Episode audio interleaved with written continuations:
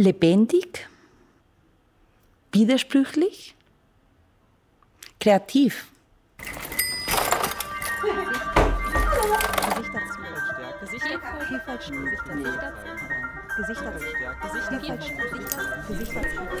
Gesichter zeigen. Vielfalt stärken. Von der Hochschule für Musik und Tanz in Köln. Hallo Natalia, schön, dass du da bist. Schön, dass du sein. Vielleicht sage ich einfach mal kurz ein paar Sachen zu dir. Du kommst aus Bogotá und du hast dann Klavier an der Universität in Bogotá studiert. Und äh, dann hast du erstmal eine Zeit lang als Klavierlehrerin und Harmonielehrerin an verschiedenen Musikschulen unterrichtet. Und irgendwann mal warst du dann auch Lehrbeauftragte an der Universität von Bogotá in Harmonielehre und Gehörbildung. Ja, das klingt ein bisschen höher, als es ist. Die Universität, wo ich studiert habe in Bogotá, war eine sehr junge Fakultät und ähm, die war wirklich im Aufbau, als ich studiert habe. Und dann deswegen kam es, dass oft die höhere Studenten, einfach die Studenten, die angefangen haben, unterrichtet haben. Also ich war eine sehr junge Lehrbeauftragte, ja, die ja. einfach ein bisschen weiter war als meine Studenten damals. Weil du bist ja dann auch nach Österreich, ne, nach Ja. Wien und hast da auch an der Musikhochschule da unterrichtet. Ja, Wien war, Wien war eine Erfahrung. Wien war insofern eine Erfahrung, weil ich zum ersten Mal tatsächlich mit dem Herz dieser klassischen Kultur Kontakt hatte, mit dem Wiener Philharmoniker. Also wirklich das Härteste des hatten. Also das war schon spannend für mich, als jemand, der aus, aus Kolumbien kommt. Äh, es- Ich glaube, so ein Gefühl müssen Leute haben, die nach Kolumbien fliegen. so, ich hatte quasi dieselbe Erfahrung umgekehrt. Äh, Ja. War genauso faszinierend. Äh, Und ähm, ich hatte das große, große Glück, denke ich, heute, dass ich in Wien nicht bestanden habe, die, die Prüfung für die künstlerische Ausbildung und die Prüfung nur für Pädagogik bestanden habe. Und ich hatte überhaupt keinen Plan, Pädagogin zu werden. Ich hätte auch nie gedacht, dass das was für mich ist.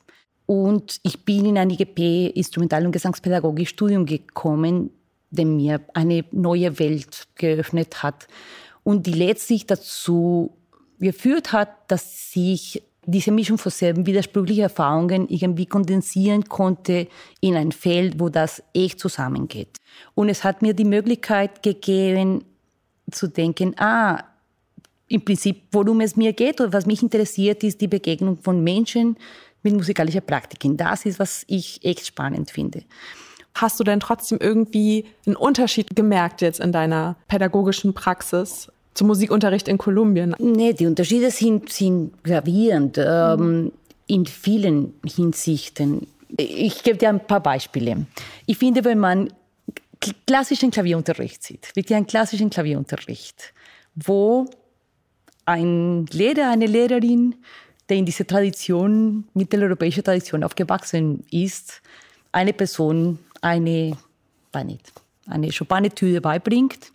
Ich glaube, das sieht weltweit fast gleich aus, was bedrückend ist aus meiner Sicht, wirklich bedrückend. Und trotzdem finde ich, es sind da echt Machtdynamiken drin, äh, ordentliche. Und ähm, wa- was ich glaube, was ich mitgenommen habe durch diesen Weg, durch diese vielen Einflüsse, ist, dass ich eine ziemlich geschärfte Brille dafür habe, zu sehen, einerseits, wie Vermittlung funktioniert in verschiedenen, oder auch wie Aneignung funktioniert im Sinne von Lernen und schon, welche Machtdynamiken da im Spiel sind. Du hast ja dann auch geforscht. Hat sich diese Forschung auch wirklich darauf so ein bisschen so abgezielt? Absolut. Das informelle Lernen ist so mein, mein Lebensthema fachlich, sage ich mal. Das kommt sicher aus diesen Erfahrungen. In meiner Dissertation ist die zentrale Frage, wie, Lehren, wie Lehrende mit dem informellen Lernen ihrer Schüler umgehen. Weil wir wissen aus der Forschung, dass informelles Lernen allgegenwärtig ist. Also auch in informalen Einrichtungen. Auch hier an der Musikhochschule gibt es unglaublich viel informelles Lernen.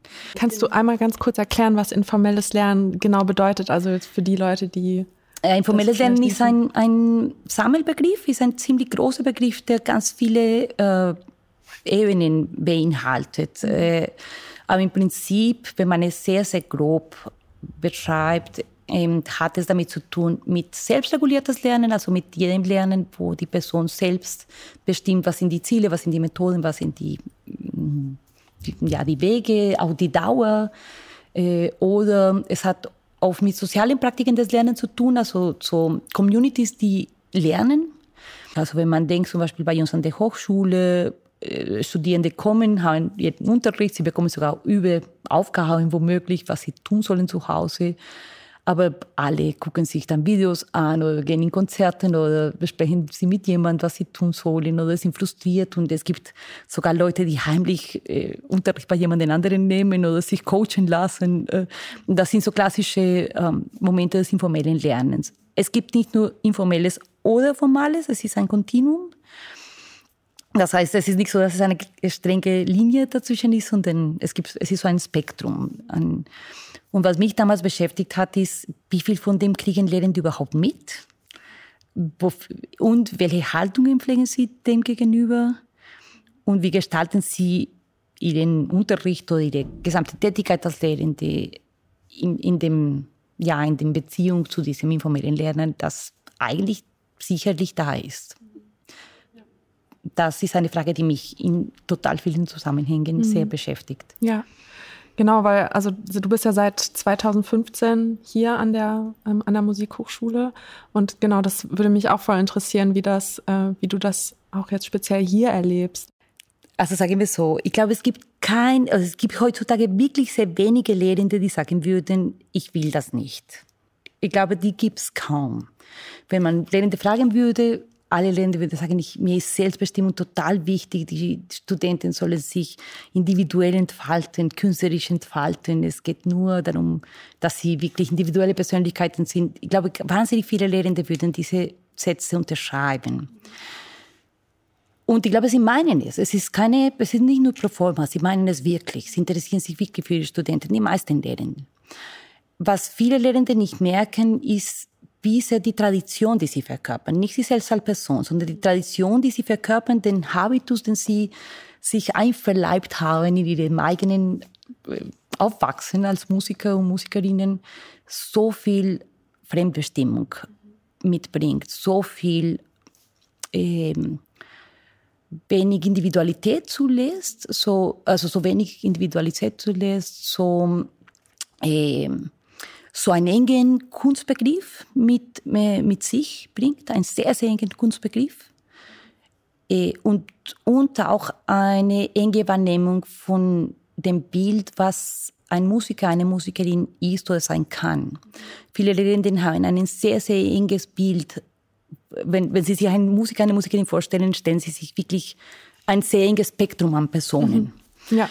Und das merken sie nicht, weil es ein Habitus ist. Das ist der Merkmal des Habitus. Man merkt sie haben es nicht anders kennengelernt. Ne? Sie haben es ja. nicht kennengelernt. Sie sehen ja. auch nicht immer Beispiele von anderen Feldern. Viele Lehrenden arbeiten auch in, eine, in einem Kontext, wo sie ganz viele Menschen wie sich selbst begegnen. Und das heißt, obwohl sie sich das wünschen, es ist sehr unwahrscheinlich, dass sie in der Lage sind, das zu sehen, wenn es vor ihrer Nase steht. Und ich arbeite zum Beispiel viel in der Studienberatung und ich berate wahnsinnig viele Studenten, nicht nur des IGP-Studiums, bei mir landen auch viele künstlerische Studierende in der Studienberatung.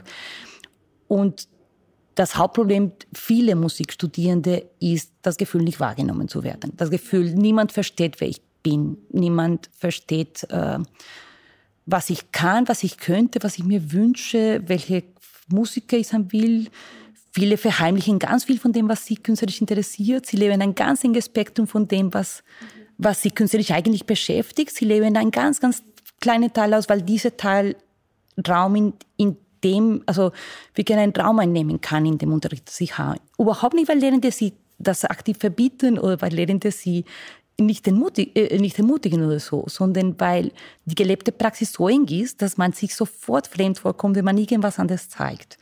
Und das hemmt unglaublich. Ich glaube, in Köln ist, ist das ja auf dem Weg. Äh, es hängt eben mit diesen Lehrenden, die tatsächlich einen ehrlichen Wunsch haben. Und viele dieser Lehrenden bilden sich fort. Manche dieser Lehrenden sind sogar selbst äh, aktiv in anderen Stilen oder in, haben andere Projekte und dann haben sie damit ein bisschen mehr ein, ein geschärfteres äh, Blick darauf.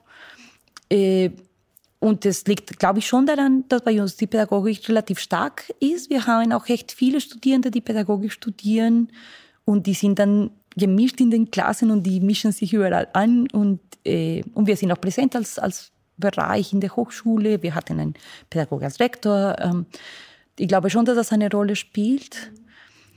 Mm, also ich glaube schon, dass es, wie gesagt, wir sind schon auf dem Weg, würde ich sagen.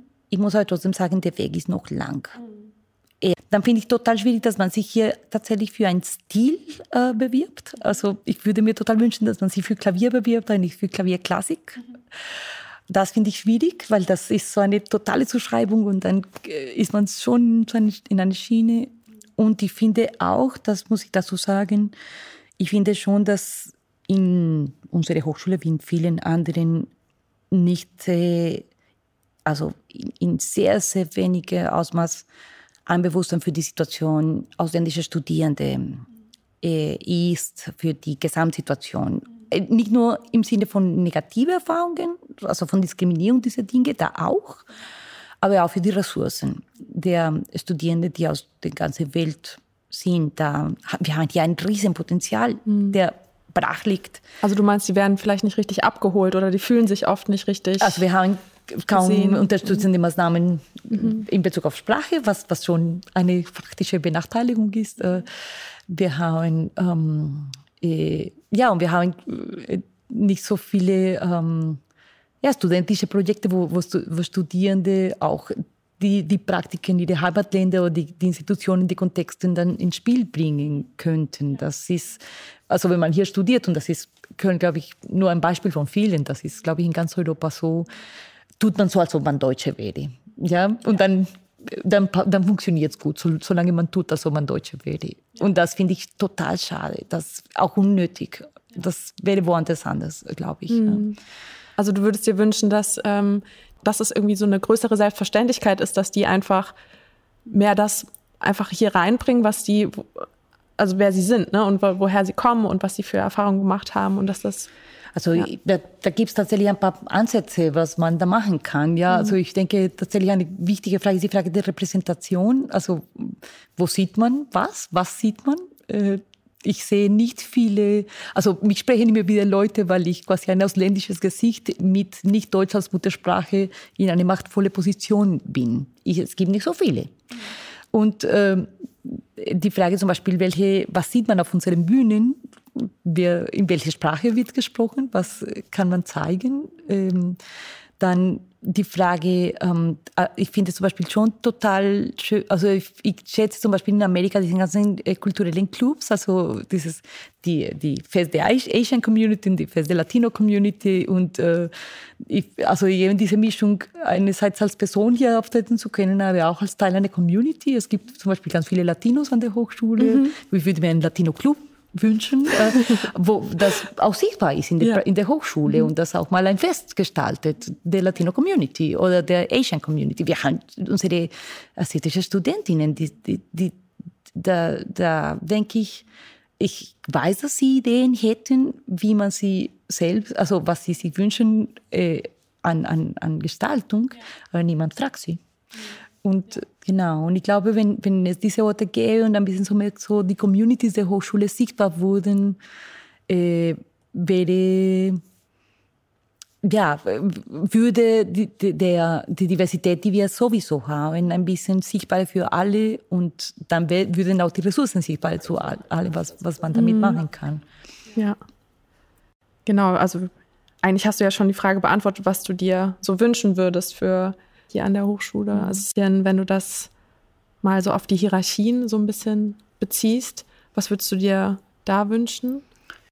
Ich würde mir wünschen, dass wir in der Gestaltung der Studiengänge, insbesondere in der Gestaltung des Hauptfachs, also des künstlerischen Hauptfachs oder der Ensembles, dass die Studierenden einen viel größeren Spielraum hätten als den Spielraum, den sie jetzt haben.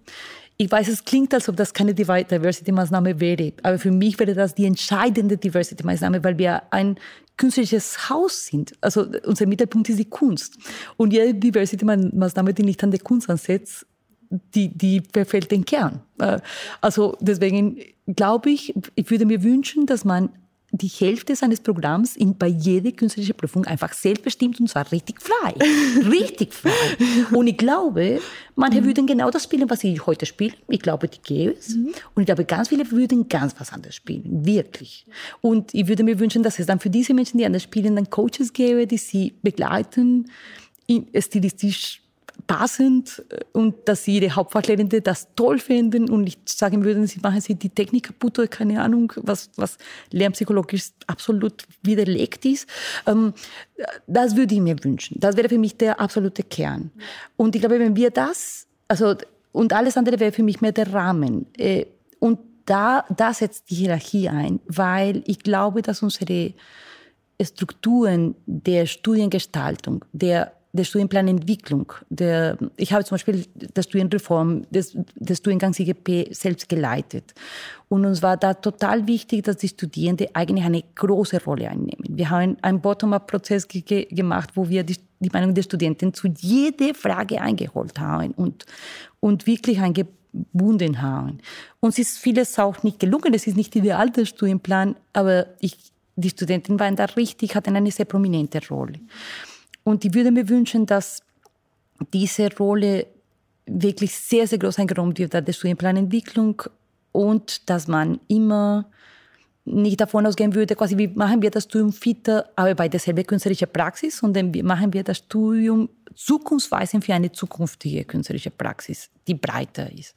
Das wäre für mich die zentrale Frage in Bezug auf Diversität. Und das, davon würden, glaube ich, auf der kulturellen Ebene quasi betrachtet, ja gleich alle profitieren, egal ob man Südamerikaner ist oder Deutsch oder äh, Vietnamese oder was auch immer, weil die kulturelle Zugehörigkeit, die musikkulturelle Zugehörigkeit sich nicht immer mit dem Herkunftsland deckt. Und ähm, wie man an dir sieht, also du bist ja wirklich das beste Beispiel. Genau, ja. genau, wie man an, an allen sieht. Ja. Leute haben irgendwelche äh, musikalische Vorlieben und und ich glaube schon, dass da schon Szenen zu sichtbarer würden. Ich glaube schon, dass man dann sehen würde, so, so Musik, die sich entfaltet in bestimmten Gruppen von Menschen. Aber ich glaube, dass da wirklich unglaublich viel zu sehen wäre, wenn, wenn das in der Kunst passieren mhm. würde. Ja. Vielen Dank, dass du heute da warst. Gerne. Danke für die Einladung. Das war ein Podcast der ganzen Reihe. Gesichter zeigen, Vielfalt stärken, der Hochschule für Musik und Tanz Köln. Hört gerne auch in die anderen rein. Wir freuen uns.